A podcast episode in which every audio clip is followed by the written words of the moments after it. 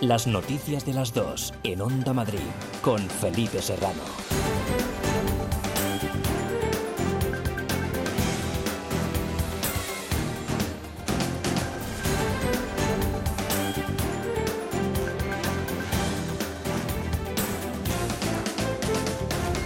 Muy buenas tardes, un saludo. ¿Qué tal? El mapa de los rebrotes se complica y aumenta la preocupación, sobre todo en Aragón y Cataluña, donde ya hay transmisión comunitaria, es decir, la que no se produce por casos importados, sino entre los miembros de la misma población. Por eso, cuando los brotes corren el riesgo de convertirse en descontrolados, las autoridades sanitarias necesitan tomar medidas más traumáticas para disminuir el riesgo de contagio. Entre ellas, el gobierno catalán se ha visto obligado a incrementar las restricciones, prohibiendo las reuniones de más de 10 personas, limitando el aforo en bares de Barcelona y las ciudades de su entorno o recomendando no salir de casa para evitar el confinamiento total. Alba Vergés es la consejera de salud de Cataluña. Conseguimos evitar cualquier actividad social fuera de nuestra burbuja de, personas con las que convivimos y, con las que hacemos eh, nuestra actividad habitual de vida diaria,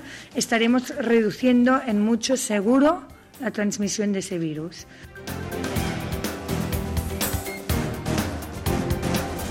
Desde esta mañana está en marcha en Bruselas una de las cumbres europeas más inciertas de los últimos tiempos. El veto holandés amenaza con hacer fracasar el acuerdo y la mayoría asume que no habrá reparto del fondo de reconstrucción por el COVID de 750.000 millones. En la capital comunitaria se encuentra también el presidente del gobierno, Pedro Sánchez, convencido de que todavía hay margen para que España pueda conseguir el respaldo económico de la Unión Europea para superar la crisis económica provocada por la pandemia. España acude a esta, a esta cumbre, a este Consejo, con eh, el ánimo de llegar a un acuerdo, de defender lógicamente nuestros intereses nacionales en el ámbito de la agricultura, también en cómo nosotros concebimos la gobernanza de este fondo de recuperación, dónde están las políticas en las cuales se tiene que centrar ese fondo de recuperación, pero con un ánimo constructivo de lograr entre todos poder llegar a un acuerdo.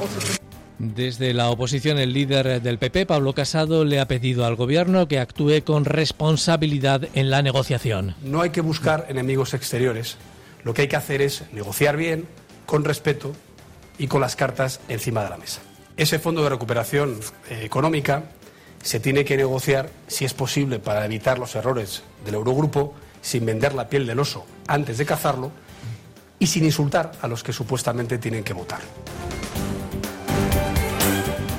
Comienza esta hora en la ciudad deportiva de Valdebebas el acto institucional del Real Madrid para celebrar el título de liga conseguido anoche. La presidenta Díaz Ayuso y el alcalde Almeida acompañan a los directivos y a la plantilla después de que anoche no hubiera celebración en Cibeles y los aficionados hicieran caso a las recomendaciones de quedarse en casa para evitar aglomeraciones que pudieran suponer un riesgo de posibles contagios por la pandemia. Cuéntanos, Carlos Rodríguez. ¿Qué tal? Buenas tardes. Sí, está a punto de comenzar, está todo preparado ya en las instalaciones del Real Madrid, a punto de comenzar en la ciudad deportiva del conjunto merengue ese acto institucional de celebración del título de liga número 34 tras esa victoria anoche 2-1 frente al Villarreal. El equipo blanco ofrece de esta manera, como es habitual a todos los madrileños, la liga aunque es verdad que de manera diferente a lo que suele ser también habitual en estos casos debido a la pandemia. Para evitar, evidentemente, cualquier tipo de aglomeración, o de agolpamiento de gente. En esta ocasión han sido tanto la presidenta de la Comunidad de Madrid como el alcalde de la capital los que han acudido a las mm, instalaciones del Real Madrid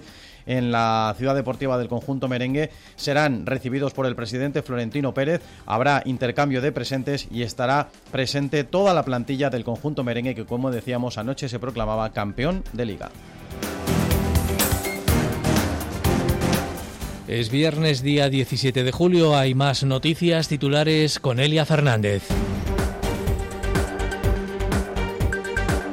Cambios en la calle Velázquez por el desmantelamiento del puente de Joaquín Costa. Desde el lunes los dos carriles laterales en sentido Avenida de América y Paseo de la Castellana se reducirán a uno y serán para residentes y acceso a comercios. La calle Velázquez será de doble sentido desde el miércoles y no desde el lunes como anunció ayer el alcalde Martínez Almeida. Impulso a la tauromaquia como patrimonio cultural. Comunidad de Ayuntamiento de Madrid han firmado un convenio para devolver la Escuela Marcial Lalanda a las instalaciones de la venta del Batán, recuperar los premios taurinos Feria de San Isidro Isidro y la presencia institucional del ayuntamiento en las ventas y los actos relacionados con el sector taurino. Nuevas revelaciones sobre la fortuna del rey Juan Carlos. Según El Mundo, el monarca emérito pidió a Corina Larsen en 2014 que le devolviera los 65 millones de euros que le había transferido dos años antes desde una fundación panameña radicada en Suiza, a lo que ella se negó y se lo comunicó por carta a la Casa del Rey a través de un envío en marzo de 2019.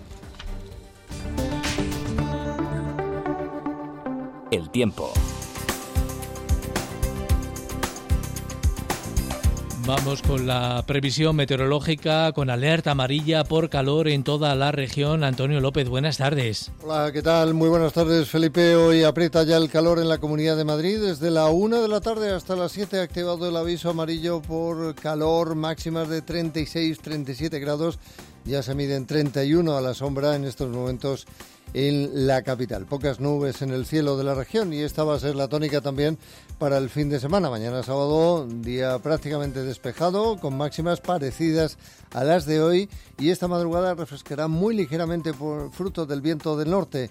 El domingo, jornada de más calor, máximas de 37-38 grados y a última hora del día se podrían desarrollar algunas nubes dando lugar a chaparrones dispersos, eh, principalmente en áreas de la sierra y en zonas del sur.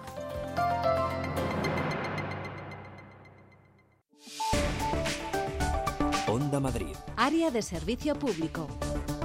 Completamos la información de servicio público con el estado de la circulación en las carreteras. Dirección General de Tráfico, Teresa Serrano. Buenas tardes. Buenas tardes. A esta hora intensidad especialmente de salida de la capital madrileña por la A3 en Rivas hacia Madrid. También la A42 a su paso por Fuenlabrada y Getafe y la A5 en Arroyo Molinos. La incorporación de la M50 con la A6 en Las Rozas también densa en sentido salida y tráfico en aumento en varios tramos de la M40. Son las 2 de la tarde y casi 8 minutos.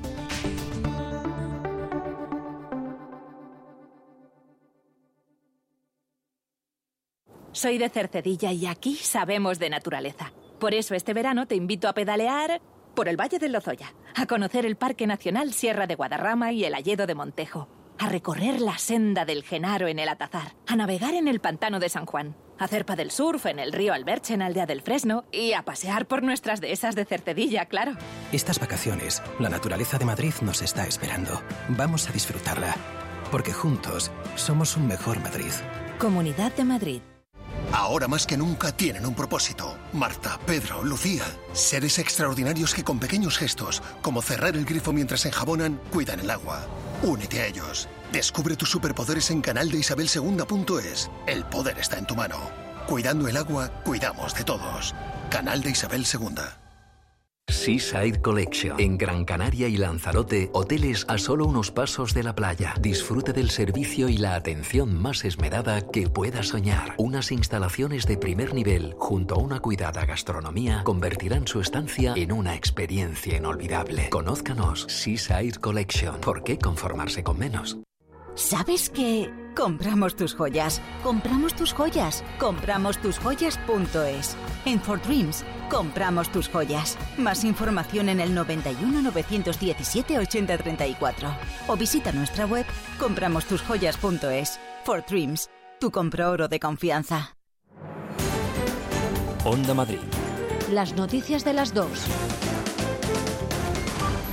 La mascarilla será también obligatoria de forma permanente en Castilla-La Mancha a partir de la próxima semana. La región vecina se suma de esta forma a la casi totalidad de comunidades que ya han tomado esta decisión. No en Madrid, donde la presidenta Isabel Díaz Ayuso reitera que por el momento no será obligatoria esa protección porque el uso ya está muy extendido y el comportamiento está resultando ejemplar, Begoña Alarcón. Madrid junto a Canarias, Comunidad Valenciana, Galicia y las ciudades autónomas de Ceuta y Melilla mantienen la no obligatoriedad de las mascarillas en todos los espacios. Dice la presidenta Isabel Díaz Ayuso que los madrileños estamos siendo responsables, estamos concienciados de su uso y las cosas están saliendo bien. Así que de momento seguiremos igual, mascarillas solo en espacios públicos cerrados y en la calle si no se puede mantener la distancia de seguridad. Todos los ciudadanos de Madrid y por todo lo que han vivido son conscientes conscientes de la situación y están teniendo un comportamiento ejemplar. Si el uso está siendo masivo, si el comportamiento de los madrileños lo está siendo también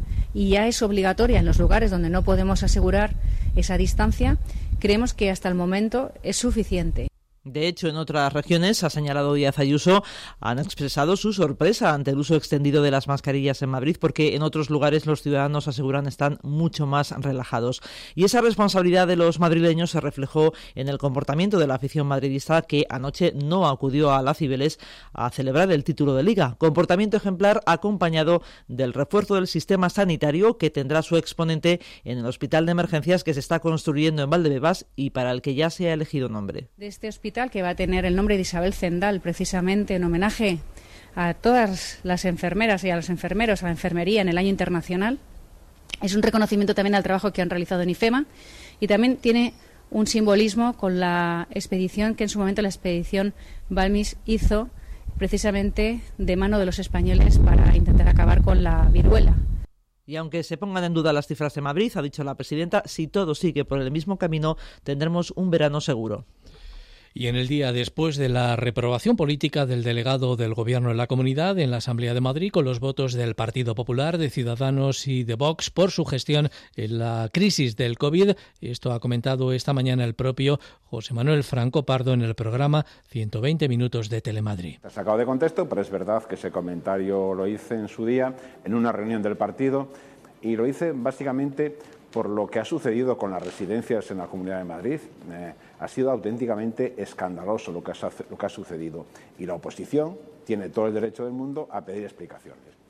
Sobre este asunto se ha pronunciado también el portavoz adjunto del PSOE, José Cepeda, quien ha acusado al Partido Popular y a Ciudadanos de intentar usar esta iniciativa para confrontar con el gobierno de Pedro Sánchez. Son declaraciones en Buenos Días Madrid con Juan Pablo Colmenarejo. Si hay alguien que cumple estrictamente con su función y con su trabajo, pues yo creo que en este momento es eh, José Manuel Franco, ¿no? Eh, pero intentar utilizar eh, eso para confrontar una y otra vez contra el gobierno de España, sinceramente me parece un profundo error. Intentar generar un relato contra una persona en concreto como eh, el secretario general del Partido Socialista de Madrid, que a la vez es delegado del gobierno, que parece que hay algunos eh, que les juece eh, esa doble figura, pues yo lo siento mucho, pero la realidad es que si hay alguien que cumple estrictamente con su función y con su trabajo, pues yo creo que en este momento es José Manuel Franco. En Onda Madrid, José Cepeda también ha criticado la enorme dependencia que tiene el gobierno de coalición de PP y Ciudadanos de los 12 diputados de Vox. No seré yo quien quiera romper el amor. Eh, yo el otro día vi al señor Aguado eh, notablemente eh, enamorado, ¿no? pues insisto, pues yo creo que, que, eso es bueno si al final da estabilidad al gobierno. El problema, insisto, es que el gobierno de Madrid no es el gobierno de PP y Ciudadanos. Quien manda realmente hoy en Madrid es Vox, es la ultraderecha.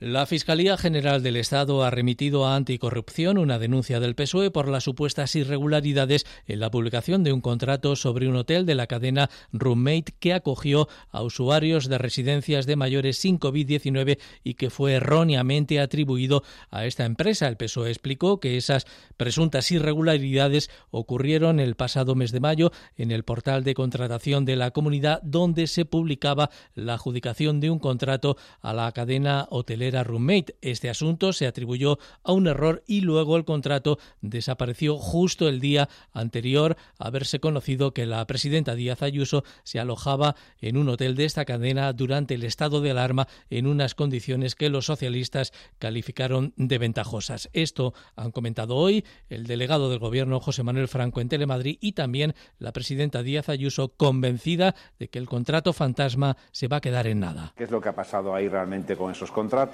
No sabemos si ha habido algún trato de favor, que la justicia haga su trabajo y luego ya sacaremos las conclusiones políticas que haya que sacar. Desde la consejería donde sucedió em, la historia de este documento, ya se dieron todas las explicaciones oportunas, por lo menos las que yo necesitaba conocer como presidenta de la Comunidad de Madrid. Confío en ello y muy probablemente esto se quede en nada. Aparcar la bronca política para reconstruir la región tras el COVID. Esta es la petición que ha lanzado esta mañana el líder de comisiones obreras en Madrid durante su comparecencia en la Comisión de Estudio para la Recuperación de la Comunidad en la Asamblea de Madrid, donde ha dejado también una batería de propuestas. José Frutos, buenas tardes. Buenas tardes. Así es, Jaime Cedrún ha llamado a esos acuerdos de las administraciones, entre otras cosas porque la sanidad sigue bloqueada, decía, y con deficiente atención a patologías diferentes al COVID, algo que está teniendo dramáticas consecuencias. Estamos asistiendo también a un incremento de la mortalidad como consecuencia no del COVID, sino de otras patologías como consecuencia de ese bloqueo que tiene, que tiene nuestra sanidad pública. Por lo tanto, es una primera idea. Si esto está así, eh, yo creo que actuar en el terreno sociosanitario es fundamental y es clave.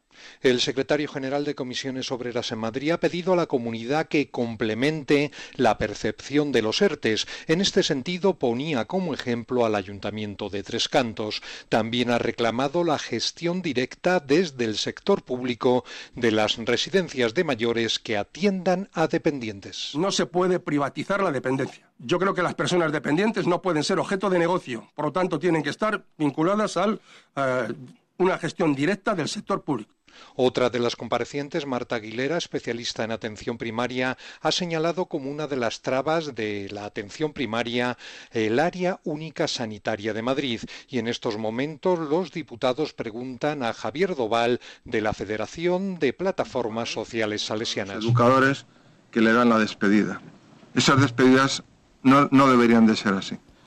Sonido en directo que nos llega desde la Asamblea de Madrid. Hoy, además, Comunidad y Ayuntamiento de la capital se han unido para impulsar la tauromaquia como patrimonio cultural. La presidenta Díaz Ayuso y el alcalde Martínez Almeida han firmado un protocolo con el que se comprometen a recuperar las instalaciones de la venta de Batán, que además volverá a tener actividad con animales. También se va a apostar y apoyar la Feria de San Isidro como celebración clave porque Madrid es vanguardia y a la vez raíces. Por eso damos un paso adelante, un nuevo rumbo con la firma de este protocolo para promocionar y proyectar la tauromaquia como patrimonio cultural. Esta escuela volverá a las instalaciones de las que nunca debió salir. En definitiva, un conjunto de acciones que demuestran el compromiso firme del equipo de gobierno del Ayuntamiento de Madrid porque Madrid siga siendo la capital mundial de los toros, porque la Feria de San Isidro y porque la Plaza de los Toros de las Ventas sea un referente en el ámbito global de eh, la tauromaquia. Añadimos también que las universidades públicas madrileñas van a experimentar una auténtica transformación digital. El vicepresidente Ignacio Aguado anuncia la puesta en marcha de un plan dotado con 40 millones de euros para impulsar la renovación tecnológica en los campus madrileños, no solo para atender las necesidades derivadas de la pandemia en el próximo curso, sino también para dar un salto de calidad. Palabras de Aguado tras reunirse esta mañana con la conferencia de rectores. Este es un gran reto que, seguimos teniendo por delante, que seguís teniendo por delante las universidades, adaptaros permanentemente a las nuevas realidades, a las nuevas demandas y que además este plan de transformación digital va a suponer una palanca muy importante para dar ese salto cualitativo, que os va a permitir poner en marcha una serie de transformaciones que son inaplazables y que os van a hacer confluir con otras universidades europeas. Dos de la tarde y casi 19 minutos. Las noticias de las dos en Onda Madrid con Felipe Serrano. Estoy orgullosa de mi pueblo Navalcarnero, pero te invito a que estas vacaciones vayas a Nuevo Baztán, a conocer el palacio, que recorras en bici las rutas de Ciclamadrid de San Martín de Valdeiglesias y las calles llenas de historia de Villarejo de Salvanés, y a que pruebes el vino de Colmenar de Oreja. Y ya que hablamos de vino, en Navalcarnero lo servimos con música. Las once villas de Madrid Estamos unidas entre nosotras y muy cerca de ti. Ven a redescubrirnos, porque juntos somos un mejor Madrid. Comunidad de Madrid. Ahora más que nunca tienen un propósito. Marta, Pedro, Lucía. Seres extraordinarios que con pequeños gestos, como cerrar el grifo mientras enjabonan, cuidan el agua. Únete a ellos. Descubre tus superpoderes en canal de Isabel es. El poder está en tu mano. Cuidando el agua, cuidamos de todos. Canal de Isabel II.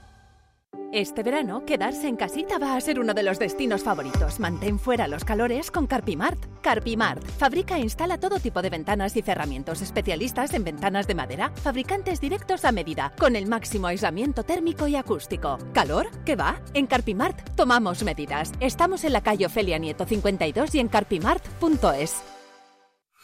Onda Madrid. Las noticias de las dos. El Ayuntamiento de Madrid ha aclarado hoy los cambios que afectan a la circulación en la calle Velázquez desde la próxima semana debido al desmontaje del puente de Joaquín Costa, cuya estructura está dañada. Es uno de los últimos pasos elevados de la capital y el Ayuntamiento, que renuncia a construir uno nuevo, tiene que reordenar el tráfico mientras duren los trabajos y también posteriormente. Mar García. Para desmontar el puente de Joaquín Costa, las primeras afecciones y cortes al tráfico han empezado hoy. El lunes la circulación se va a reducir en los laterales solo para residentes. A mitad de semana, la calle Velázquez va a ser de doble sentido. Calendario que adelanta a Borja Caravante, el delegado de movilidad. Los laterales, que había dos carriles de circulación en el sentido Avenida América Pastora Castellana, se ha quedado en uno y a partir del próximo lunes esos carriles estarán solo eh, reservados para residentes y accesos a, comercios de, la zona. Y a partir de la próxima semana, lo más seguro a partir del próximo día 22 se producirá ya eh, la ejecución para poner en doble sentido la calle Velázquez para poder dar una solución a todo el entorno de esa zona. Y Madrid autoriza el despliegue de casi 4.000 bicis de alquiler sin base fija, aunque la propuesta inicial eran 4.800. En octubre 2.000 bicicletas eléctricas de alquiler van a estar ya dentro de la almendra central, otras 1.900 fuera del perímetro de la M30. Para la periferia hay 900 menos que han ofertado las empresas. Habíamos sacado para 4.800 autorizaciones, sin embargo se han presentado solicitudes por 8.200. Lógicamente, si existe un interés mayor en el centro de Madrid, donde hay una mayor demanda y por tanto hay una mayor densidad de población y de turistas también que son usuarios de este tipo de vehículos y por tanto hay mayor interés, pero en todo caso habrá esas 2.000 en el interior de la M30 y 1.800 800 fuera de la M30. Y el primer carril bici provisional ya ha quedado pintado, son casi dos kilómetros en Ribera del Sena, en el Campo de las Naciones, el siguiente en la avenida de Burgos. Y sonido ahora mismo en directo que nos llega desde Valdebebas, donde el alcalde de la capital está felicitando al Real Madrid por la consecución del título de liga. Vamos a ver si podemos escucharle de un momento a otro. Sisu, así como capitán Sergio Ramos, directiva, cuerpo técnico y jugadores del Real Madrid, merecido campeón de esta liga, vuestra 34 liga. Pero permitidme que empiece diciendo las palabras en homenaje, presidente, a la afición del Real Madrid, al compromiso y a la responsabilidad que demostraron ayer con esta ciudad y con todos los madrileños. Es muy difícil, y lo decía Sergio, si ha habido algo bueno también en la recuperación del fútbol es el elemento anímico. Se ha pasado muy mal en esta ciudad, todos somos conscientes, y el elemento anímico de volver a tener fútbol y de que en este caso los madridistas pudierais disfrutar de ganar la liga y pudierais ir a celebrarlo donde lo celebráis siempre como es Cibeles y el ejemplo que dio tanto el club con ese comunicado como sobre todo la afición que decidió voluntariamente y en pro de la sociedad no celebrarlo y que no se pudiera ocurrir riesgo, yo creo que ejemplifica perfectamente lo que son los valores a los que se refería también el presidente de un club modélico, con vocación universal, pero que hace 117 años precisamente nació aquí, en la ciudad de Madrid, y que lleva el nombre de Madrid por todo el mundo. Y un recuerdo. Y cuando termine la intervención del alcalde será también la de la presidenta de la Comunidad de Madrid, tras haberlo hecho también el presidente del Club Blanco. Seguimos contándoles ahora que la Comunidad de Madrid prepara para septiembre un borrador de modificación de la ley de transporte con el objetivo de hacer coexistir al taxi y a los VTC con requisitos y régimen sancionador similares para los dos sectores. El anuncio lo hacía esta mañana el consejero Ángel Garrido en el acto de reconocimiento de la Comunidad de Madrid a la labor de apoyo al sistema sanitario llevado a cabo por los VTC en los momentos más duros de la pandemia. Yo entiendo que el sector del taxi lo que puede pedir y es razonable es que haya criterios de exigencia semejantes para los dos sectores y yo les aseguro que, lo va a haber, que haya criterios de cumplimiento y regímenes sancionadores semejantes a los dos sectores y también los va a haber, pero es que tiene que haber una coexistencia de los dos modelos de transporte. En todo caso, también tengo que decir que el Gobierno de la Comunidad de Madrid no da ninguna licencia ya más de VTC porque evidentemente están por encima de la ratio. Hablamos ahora de educación. El sindicato Comisiones Obreras ha denunciado que el recorte de las plantillas de profesores y el aumento de las ratios va a hacer imposible cumplir las medidas de prevención y de seguridad contra el COVID con el inicio del próximo curso. Ángel García. Con las plantillas asignadas no es posible organizar los refuerzos educativos anunciados por la Comunidad de Madrid. Es la denuncia de la responsable de educación de Comisiones Obreras, Isabel Galvín, que acusa a la Comunidad de Madrid de aumentar las ratios de alumnos por clase hasta 27 en infantil y primaria, 33 en secundaria y 39 en bachillerato, además de recortar los especialistas en atención a la diversidad y aumentar la carga de trabajo del profesorado. Lejos de bajar ratios para garantizar la distancia de seguridad y ampliar profesionales, se está planificando la vuelta al cole en septiembre, masificando aún más las aulas, sin medidas de seguridad y sin recursos para garantizar la presencialidad y la atención educativa que el alumnado necesita. De no revertir esta situación, las consecuencias en términos de vulneración del derecho a la educación y aumento de las desigualdades serán catastróficas. La Consejería de Educación niega en rotundo que haya recortes de plantilla. Asegura que para el inicio del curso se incrementarán los cupos necesarios para atender el incremento de alumnos y aulas con la contratación de hasta 3.500 profesores nuevos en función de la evolución de la situación sanitaria. Además, la Consejería recuerda que Madrid cumple las ratios establecidas por la ley estatal y que en el nuevo curso se aumentarán un 23% las aulas para alumnos con necesidades especiales. Onda Madrid. Las noticias de las dos. Noticia también en Móstoles, donde ha fallecido el ciclista atropellado ayer. El hombre fue arrollado por un vehículo cuando entraba en la calle Alfonso XII, quedando tirado en el suelo y teniendo que ser ingresado en el hospital 12 de octubre en estado muy grave. Nos lo cuenta María Martínez de Mora. El hombre de 77 años ha fallecido esta mañana, menos de 24 horas después de que ingresara en el Hospital 12 de Octubre de Madrid. Su estado era muy grave cuando llegó al centro hospitalario por el fuerte impacto recibido en la cabeza. Se desconoce si llevaba casco. Es la primera víctima mortal de tráfico en el casco urbano en mucho tiempo en este municipio. Lo ha señalado la alcaldesa Noelia Pose, quien ha lamentado a través de las redes sociales el fatal desenlace. Ha enviado el pésame a la familia y ha llamado a la precaución en la carretera de ciclistas y conductores. La Policía Municipal mostoleña se ha hecho cargo de la investigación. Una opción que se baraja es un posible despiste del ciclista en la maniobra del giro desde la calle Desarrollo a la calle Alfonso XII, en donde fue arrollado por el vehículo. Y Fuenlabrada ha detectado un positivo entre los trabajadores de una empresa externa que realiza labores en la piscina municipal, por lo que han decidido realizar test a los empleados. Cristina Espina. Nada más saberse, el ayuntamiento ha puesto en marcha los protocolos y las medidas de seguridad establecidas para estos casos, procediendo así a realizar una limpieza y desinfección exhaustiva de las instalaciones extraordinaria. Esta se suma a las que vienen realizándose de forma habitual. De igual modo, realizarán test a los trabajadores que compartieron turno con el el empleado que ha dado positivo. Escuchamos a Agustín Domínguez, concejal de Deportes. El Ayuntamiento de Fuenlabrada va a realizar esta mañana test de detección de coronavirus a la plantilla que hay en la piscina municipal como complemento a lo dispuesto en los protocolos habituales para este tipo de casos. Es, eh, las labores de dicho trabajador en ningún momento han conllevado contacto estrecho con, público asistente ni con el resto del personal y se han venido desarrollando siempre al aire libre y provisto de mascarilla. Eh, desde la concejalía hemos puesto en marcha de manera inmediata pues, los protocolos y medidas de seguridad que, que recomiendan las autoridades competentes y, por supuesto, lo vamos a tomar como hoja de ruta imprescindible. Por todo ello, de momento las instalaciones continuarán abiertas con las medidas implementadas de seguridad y siempre y cuando no haya riesgo para la salud de bañistas y trabajadores. Los vecinos de Colmenar se van a concentrar mañana frente al centro de salud para exigir la reapertura del servicio de urgencias que sigue cerrado y obliga a los pacientes a desplazarse a otras localidades. Patricia Cristóbal. La Asociación de Vecinos por Colmenar Viejo ha convocado una concentración para mañana a las 8 de la tarde con la que quieren denunciar que todavía no se haya reabierto el servicio de urgencias del Centro de Salud Sur, lo que obliga a los enfermos a desplazarse a otras localidades próximas como Soto del Real o Manzanares. Primero deben llamar al 112, pero los vecinos denuncian que prácticamente en la totalidad de las alertas se les deriva a otro centro de salud sin que acuda una ambulancia a su vivienda. Por ello, dicen, solo pueden recibir atención de urgencias quienes tienen coche propio. Y lo que es más, aseveran que cuando llegan a esas otras localidades, los sanitarios casi nunca pueden atenderles y terminan remitiéndoles a hospitales como La Paz o el de Villalba.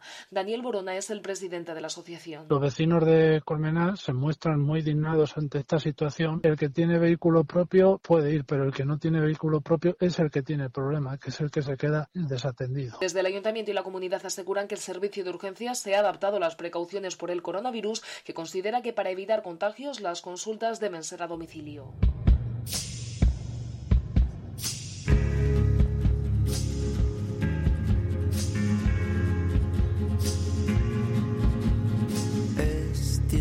El programa estival de música en directo Las Terrazas del Museo vuelve mañana al Thyssen. Será el dúo asturiano Elle Belga el que inaugure la temporada. La cita es a la una y la entrada libre hasta completar aforo. Este increíble amor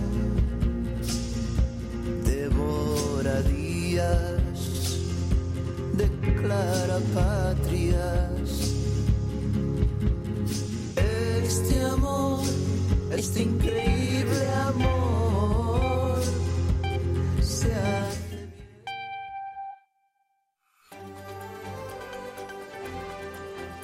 Las noticias de las dos en Onda Madrid con Felipe Serrano.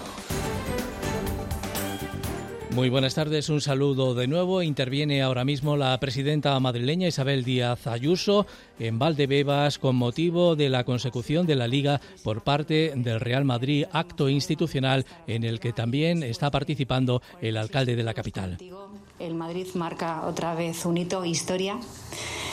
Quiero también destacar el papel, bueno, realmente de todos los jugadores, ¿no? Pero por un lado de Zidane, como desde luego como entrenador, que como bien apuntaba el alcalde es todo un caballero, pero también lo ha sido siempre como jugador. A mí me sorprendía mucho cómo era capaz de regatear andando tranquilamente. Era una forma de, de jugar excepcional. Y, también de Sergio por esa capacidad, por ese liderazgo que tiene, por ese afán de superación, por esa garra y por haber sido además el defensa más goleador de la liga, que eso también sí que es, eso sí que es histórico y demuestra el carácter que tiene. Todo esto que habéis cosechado es precisamente por creer en vosotros mismos, por ser, como digo, el mejor equipo del mundo. Y haberlo hecho a pesar de las circunstancias. Y no es casualidad. Ganar de esta manera llevar la imagen de Madrid y de España por el mundo, la imagen de nuestra afición ayer trabajando todos juntos en equipo precisamente esforzándonos para que todos nuestros seguidores no estuvieran en Cibeles y dar un ejemplo de superación como lo están haciendo el resto de los madrileños en un momento de tanta dificultad, todas estas circunstancias juntas lo que nos demuestran es que una frase que decía Di Stéfano tiene más sentido que nunca y es que ningún jugador es tan bueno como todos juntos.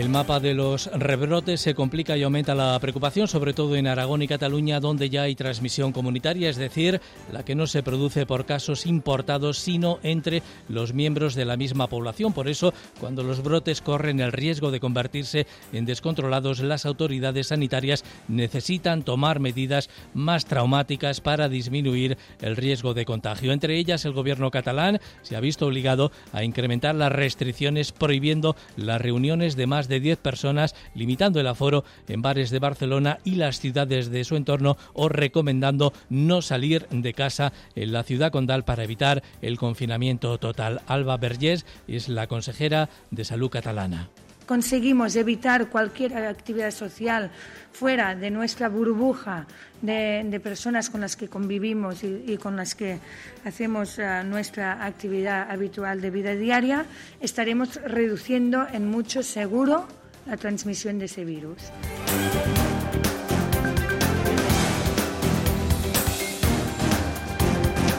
Desde esta mañana está en marcha en Bruselas una de las cumbres europeas más inciertas de los últimos tiempos. El veto holandés amenaza con hacer fracasar el acuerdo y la mayoría asume que no habrá reparto del fondo de reconstrucción por el COVID de 750.000 millones. En la capital comunitaria se encuentra también el presidente del gobierno Pedro Sánchez convencido de que todavía hay margen para que España pueda conseguir el respaldo económico de la Unión Europea para superar la crisis económica económica provocada por la pandemia. España acude a esta, a esta cumbre, a este Consejo, con eh, el ánimo de llegar a un acuerdo, de defender lógicamente nuestros intereses nacionales en el ámbito de la agricultura, también en cómo nosotros concebimos la gobernanza de este fondo de recuperación, dónde están las políticas en las cuales se tiene que centrar ese fondo de recuperación, pero con un ánimo constructivo de lograr entre todos poder llegar a un acuerdo. Hay más noticias que resumimos con Elia Fernández. Anticorrupción analizará el contrato de Roommate. La Fiscalía General del Estado le ha remitido la denuncia del Partido Socialista por las supuestas irregularidades en un documento sobre la concesión a la empresa de uno de los hoteles medicalizados en Madrid, una adjudicación errónea según el Gobierno regional. Primer día en semi-libertad para los presos del proceso. Esta mañana han salido de las cárceles donde cumplen condena para pasar el fin de semana en sus casas. Desde hoy solo tendrán que volver a la prisión para dormir de lunes a viernes. Rechazan el tercer grado a Iñaki Urdangarín. Instituciones penitenciarias ha denegado la propuesta de la cárcel de Briegua para que el cuñado de Felipe VI empiece a disfrutar de un régimen abierto, aunque sí podrá seguir realizando labores de voluntariado y pasar fuera de prisión un fin de semana al mes.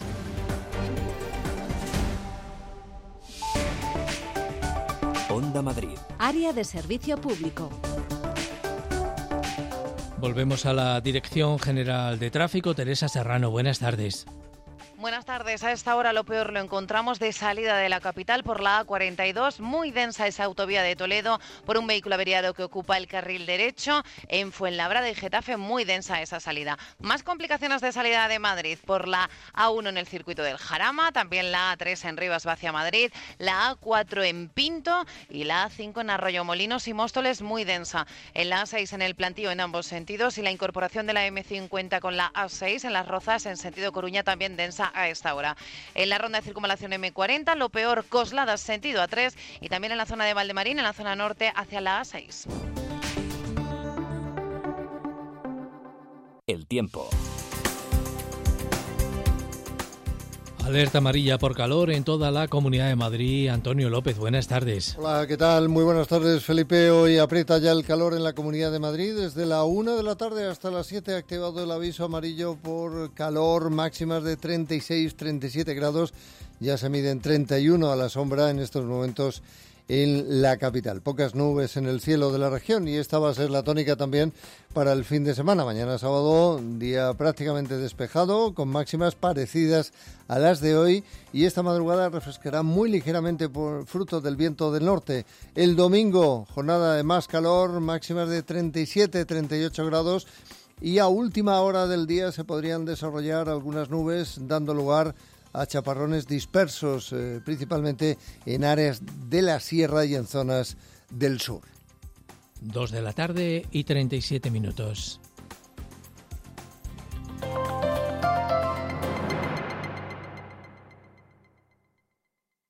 Gran Canaria tiene todo lo que necesitas para tu descanso, con rincones que con toda seguridad ni te imaginas. Y solo Bicordial Hotels and Resorts te ofrece la mejor y más variada oferta alojativa para disfrutar de la isla, de su clima, de sus playas, de su laureada gastronomía. Conócenos en bicordial.com. Vacaciones diferentes. Hotel Suite Villa María, un resort con sabor canario.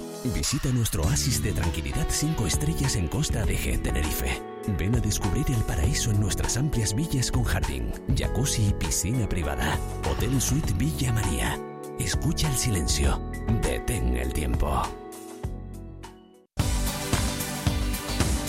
Todos los sábados y domingos, de 8 a 9 de la mañana, Fórmula Salud. El programa que mejor te cuida. Fórmula Salud, con Alipio Gutiérrez, Luis Gutiérrez y Luis Sinde en Onda Madrid.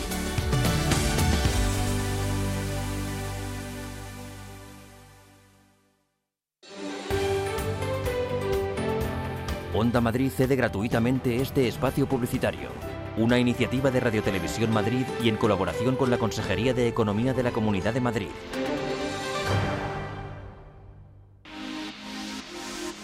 ¿Quieres estar conectado a Internet en vacaciones? Wi-Fi Away te envía un Wi-Fi portátil sin instalación, sin contratos ni permanencia.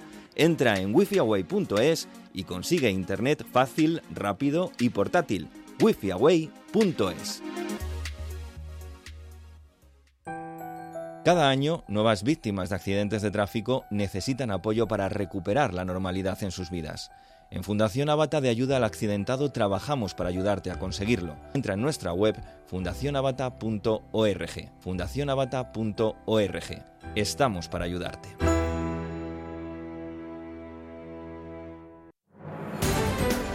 Onda Madrid. Las noticias de las dos.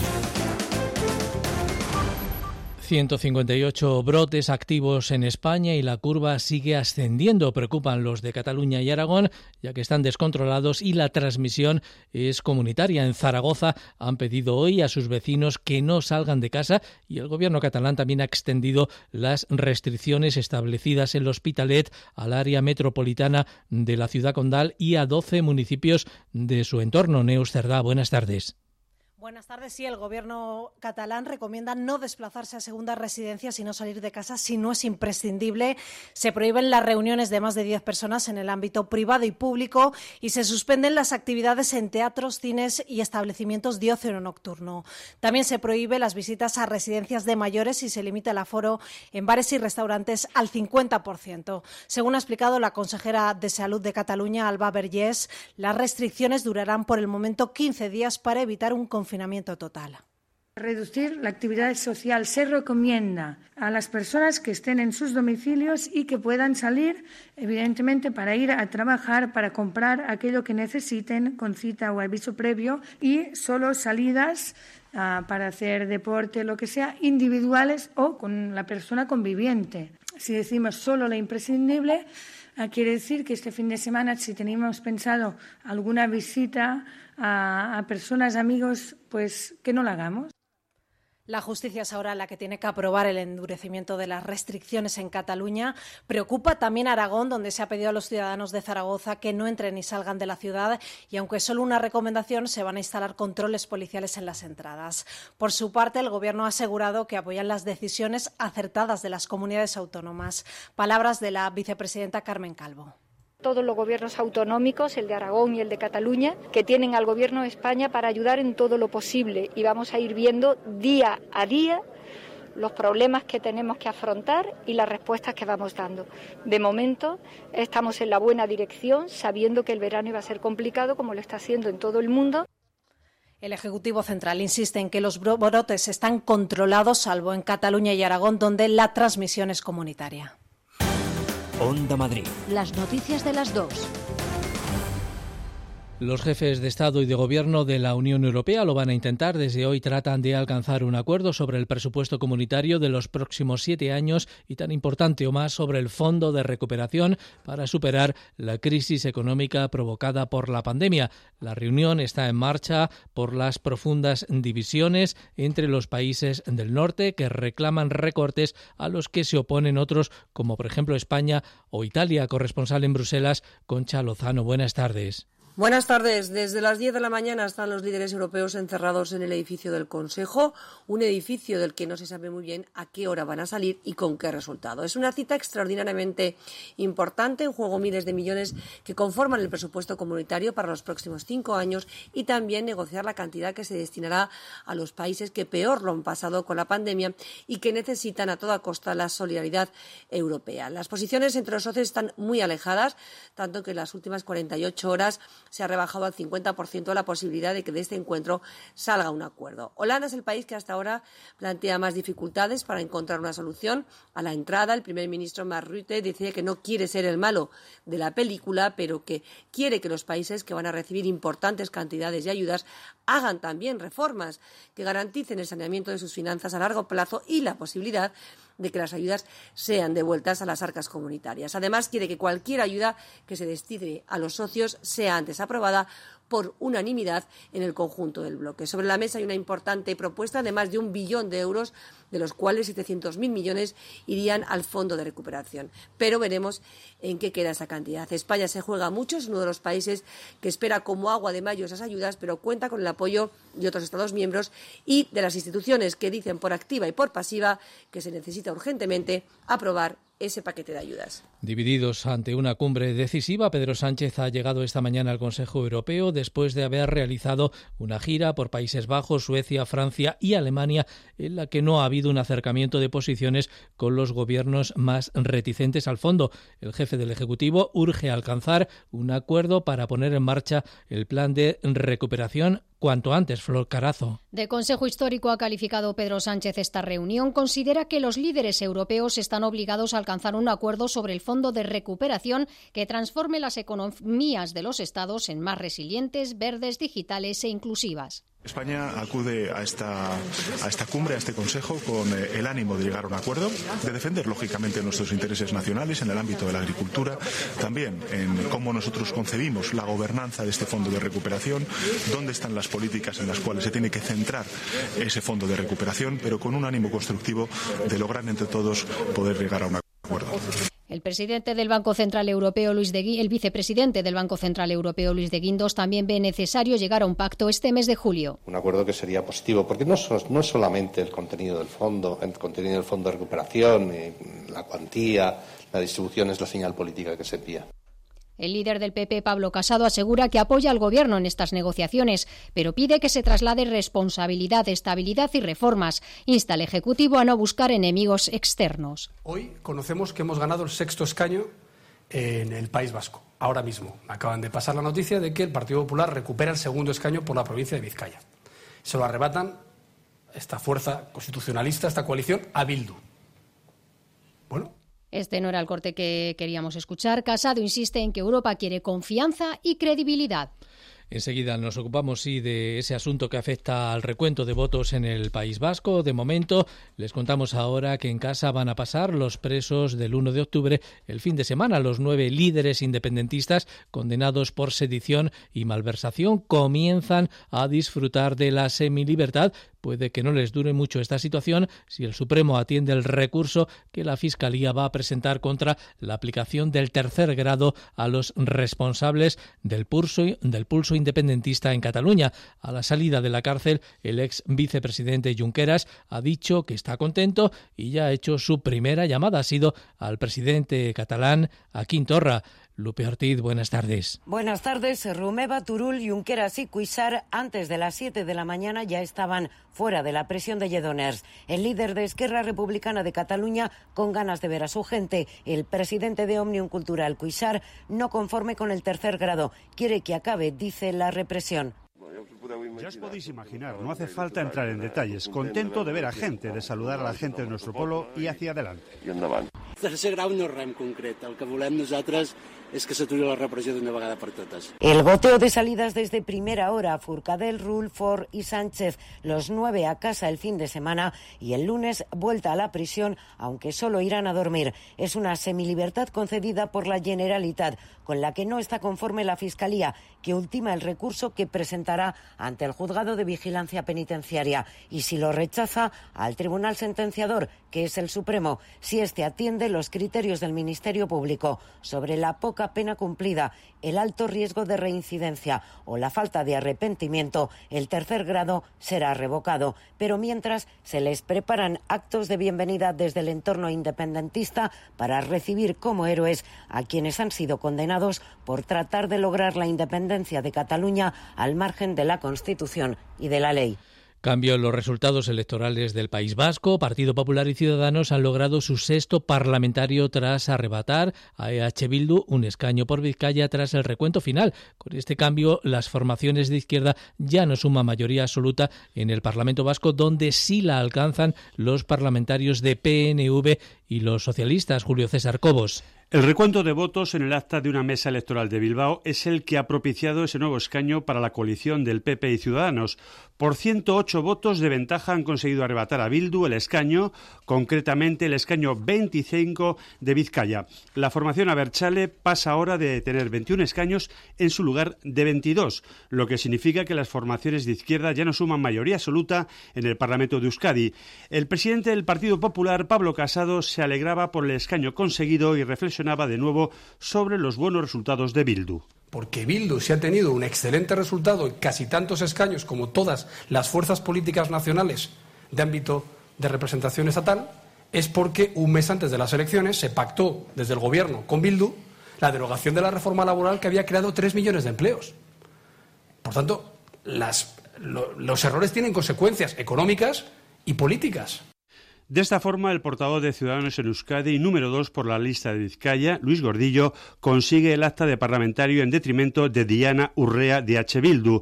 Al principio se pensaba que el nuevo escaño salía del voto de los electores vascos en el extranjero, pero ha sido el error en el recuento de una mesa.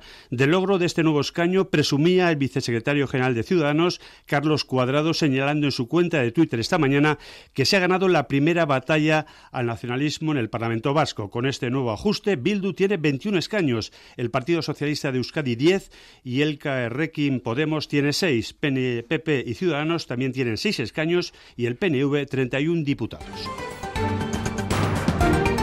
Hay más noticias que repasamos ahora con Mónica Roncero con nuevas revelaciones sobre la fortuna del rey Juan Carlos. Según El Mundo, el monarca emérito pidió a Corina Larsen en 2014 que le devolviera los 65 millones de euros que le había transferido dos años antes desde una fundación panameña radicada en Suiza, a lo que ella se negó y se lo comunicó a la Casa del Rey a través de una carta en marzo de 2019. La vicepresidenta primera del Gobierno, Carmen Calvo, insiste en que la situación del rey emérito compete a la Casa Real y que su pasado no afecta a la actividad de Felipe VI.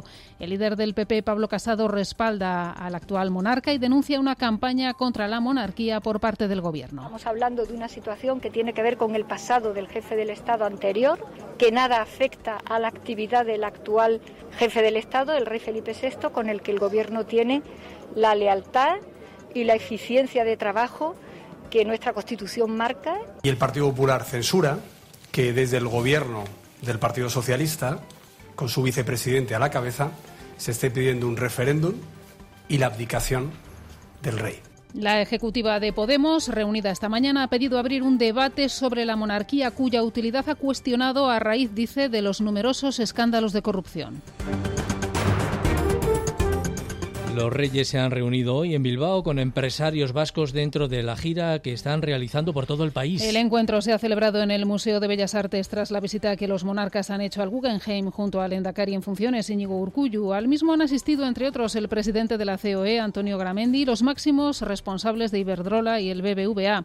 Al llegar al exterior de la Pinacoteca, casi un centenar de personas ha recibido a don Felipe y doña Leticia con aplausos y banderas de España en uno de los laterales de la plaza. La audiencia de Madrid absuelve al ex número 2 de la policía, Eugenio Pino, por el pendrive de los Puyol. El tribunal exonera a Pino y al inspector jefe Bonifacio Díaz de los delitos por los que fueron juzgados por la obtención de un pendrive con información de la familia Puyol de procedencia presuntamente ilícita. Aún así, reprocha al primero un oscurantismo en su conducta profesional que puso en riesgo la investigación sobre Jordi Puyol Ferrusola desarrollada en la Audiencia Nacional y que el juez acaba de cerrar con el procesamiento de toda la familia. Sobre esto último, desde Ciudadanos, Lorena Roldán asegura que la única patria que importa a los nacionalistas es su enriquecimiento y exige a los Puyol que pidan perdón. Lo que tendrían que hacer ahora es pedir perdón y devolver hasta el último euro. Un dinero que estaba destinado a dotar de más y mejores servicios sociales a la ciudadanía de Cataluña, pero que sin embargo fue a parar impunemente a sus bolsillos. Su patria siempre fue la cartera, y el nacionalismo demuestra una vez más que cuando gobierna no lo hace pensando en los intereses de la ciudadanía, sino únicamente en seguir manteniendo sus privilegios territoriales y fiscales.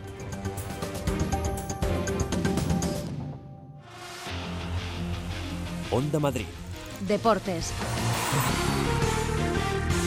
Teñida de blanco arranca hoy la actualidad deportiva. Carlos Rodríguez, buenas tardes. Hola, buenas tardes. Sí, porque el Real Madrid acaba de ofrecer a todos los madrileños la consecución del título de Liga número 34 de su historia en un acto que se ha celebrado en la ciudad deportiva del Real Madrid y al que han asistido la presidenta de la Comunidad de Madrid, Isabel Díaz Ayuso, y el alcalde de la capital, José Luis Martínez Almeida. Ambos han felicitado al campeón de Liga. Dicen que la política hace extraños compañeros de cama. Y yo digo una cosa, jamás pensé estar aquí en Valdebebas felicitando al Real Madrid como alcalde de Madrid. Pero de verdad que lo hago de corazón porque os lo habéis ganado, os lo habéis merecido. No hay debate ni hay discusión al respecto. Sois los merecidos campeones. Enhorabuena por ser campeones de liga y hacerlo en un momento tan especial, en unas circunstancias tan adversas, en la que habéis demostrado nuevamente estar a la altura y ser el mejor equipo del mundo nuestro mejor embajador y que lleva la marca de Madrid y de España a todos los rincones. En lo deportivo, los blancos vencieron anoche al Villarreal 2-1, se proclamaron campeones de liga tras el confinamiento, 30 puntos de 30 posibles, 10 victorias en 10 partidos. Zidane emocionado, para él la liga vale más que la Champions. Es un día para mí profesional, uno de los mejores que he vivido es seguro, convencido, porque es, es una liga y, y, después del confinamiento, después de todo eso, impresionante. ¿Está usted más feliz, más contento que incluso cuando ganó las Champions? Sí, sí, sí, no, no, no, esto es una cosa... La Champions es las Champions, eso no vamos a... Pero la, no sé, la liga, la liga española es un esfuerzo tremendo, son 38 jornadas y tú cuando, lo, cuando al final de, este, de estas 38 jornadas, si tú tienes más puntos es que es la hostia. También habló el capitán Sergio Ramos, al que había que preguntarle por su continuidad en el Real Madrid. Le queda solo una temporada de contrato y de momento no hay conversaciones para su renovación. Pero Sergio está tranquilo y el presidente Florentino Pérez también. Bueno, lo que quiera el presidente, ¿no? Yo creo que ahí no depende de mí. Yo estoy encantado aquí, eh, todo el mundo lo sabe. Y hombre, me gustaría eh, terminar mi carrera aquí. Obviamente yo estoy contento, estoy tranquilo porque no creo ¿no? que haya ningún tipo de problema ni por mi parte ni, ni por la del club, por lo tanto, eh, ojalá me pueda retirar aquí. Sergio estará aquí toda la vida, ¿eh? forma parte. Pero ya... sin prisa, ¿no? No, no sin prisa, sí. no porque tanto se hable de eso eh, va a cambiar la historia de, de, este club y de Sergio Ramos. Tranquil, tranquilidad todo el mundo. Él ha sido algo más, como he dicho antes, que un capitán. Ha llevado al equipo con también con una con un liderazgo enorme. Eh, era una piña y él ha ocupado un lugar muy importante en este trabajo. En el derby regional, el Atlético de Madrid venció al Getafe 0-2 y a falta de un punto tiene la tercera posición casi asegurada. Simeone también reconoció al Real Madrid como el mejor de la liga. Sí, sin duda que el campeón siempre es el mejor y evidentemente lo reforzó en la absoluta contundencia que lleva en estas 10 jornadas. O sea, más allá de cualquier situación que se le pueda encontrar, felicitarlos y cuando uno gana 10 partidos no hay nada que decir. Por su parte, el Getafe, con los resultados que se dieron, aún ocupa plaza para jugar en Europa la temporada que viene, pero para ello deberán ganar al Levante en la última jornada. Habla su entrenador José Bordalás. La racha no ha sido buena después del confinamiento, somos de los peores equipos en cuanto a resultados. Hemos encajado muchos goles, algo no habitual en nosotros, y estamos marcando muy poquitos goles. Eh, eso nos está lastrando mucho para poder conseguir una victoria, pero el domingo no, no hay otra. Es el, es el último. Eh, si nosotros somos capaces de, de ganar, pues lógicamente estaremos en Europa. La gran victoria la protagonizó el Club Deportivo Leganés que tenía que ganar sí o sí al Athletic en San Mamés y lo hizo 0-2, con lo que a falta del último partido de liga los pepineros están a un punto de la salvación. En la última jornada deberán ganar al Real Madrid en Butarque y que el Celta pierda o empate en Barcelona ante el Español. Su técnico Javier Aguirre sigue creyendo. Somos un equipo que nos cuesta un mundo hacer un gol, pero, pero bueno, si, si estamos aprovechando las oportunidades, pues hasta el final las, las agotaremos. Parecía difícil llegar a la última jornada vivos y lo estamos. Lo que de nosotros dependa lo intentaremos, ir a ganar y esperar. Es lo que nos queda. Y esta tarde, penúltima jornada en segunda división, con mucha emoción también, con el Fuenlabrada y el Rayo Vallecano, sobre todo estos dos, pero el Alcorcón también tiene posibilidades de luchar por meterse en el playoff de ascenso a primera. Todos los partidos, horario unificado, comienzan a las 9 en punto de la noche. El Fuenlabrada recibe al Elche en un duelo directo por la sexta plaza. El Rayo recibe en Vallecas a la Unión Deportiva Las Palmas y necesita la victoria de forma casi obligada, mientras que el Alcorcón juega en Málaga frente a la Rosaleda. Lo contamos desde las ocho y media, todos estos partidos, esta apasionante jornada en segunda aquí en la sintonía deportiva de Onda Madrid. Y con la vista puesta en el cine, esta es también nuestra agenda de cultura que hoy ha preparado Paloma Nolasco. Comenzamos con la comedia española Superagente Mackey con Silvia Abril y Leo Harlem. El cómico se mete en la piel de José Miguel Mackey, un policía de barrio humilde y campechano que adora su trabajo y que sueña con resolver algún día un caso importante con el que da rienda suelta a su espíritu justiciero, pero es degradado a agente de movilidad en la Costa del Sol. ¿Cómo coño se te ocurre parar el autobús del Real Madrid? Bueno, pues que tiene el seguro caducado, no puede moverse con este vehículo, así que acérquese al arcén. Como si es el del Racing al Pedrete, si hay infracción, hay infracción. Pero que el clásico. Un emotivo viaje que cambiará vidas en la familia que tú eliges. Es la cinta independiente americana más taquillera del año pasado en Estados Unidos. Cuenta la historia de Zack, un joven con síndrome de Down que quiere convertirse en luchador profesional. En la búsqueda de su sueño, conoce a un delincuente que se convierte en su entrenador y a una enfermera de lo más peculiar. ¿Me estás siguiendo? Quizá podríamos ser amigos y colegas, camaradas. Un fugitivo, un prófugo. He conocido a tu amiga Eleanor. Dos bandidos a la fuga. ¡Sí, señor! Sí, compañero. Hanna y la piruleta mágica, una historia de animación china. Hanna es la protagonista, ha perdido la ilusión por la magia hasta que, tocando un dibujo de su héroe favorito, se traslada a otro mundo. Un secreto. Nuestro mundo fue creado por humanos.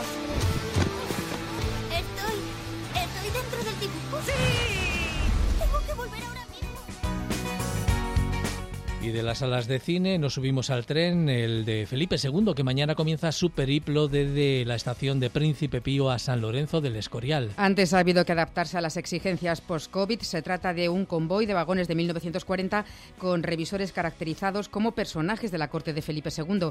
El trayecto 50 minutos y se presenta como una oportunidad diferente de acercarse a este entorno monumental, como destaca el director general de turismo Eduardo Dehesa. Además eh, del enorme privilegio de poder visitar eh, lugares que son patrimonio mundial de la UNESCO, está el poder ir a, a la histórica estación del Príncipe Pío aquí, aquí en Madrid y coger un tren que fue construido a principios del siglo pasado. Nos quedamos con la joven trompetista, cantante y saxofonista Andrea Motis, que actúa mañana en el Monasterio del Escorial.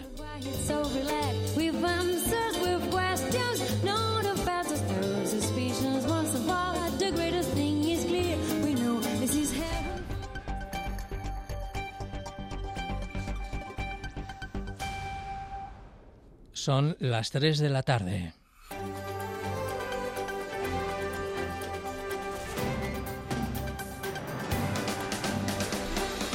Resumen de lo fundamental a esta hora con Elia Fernández.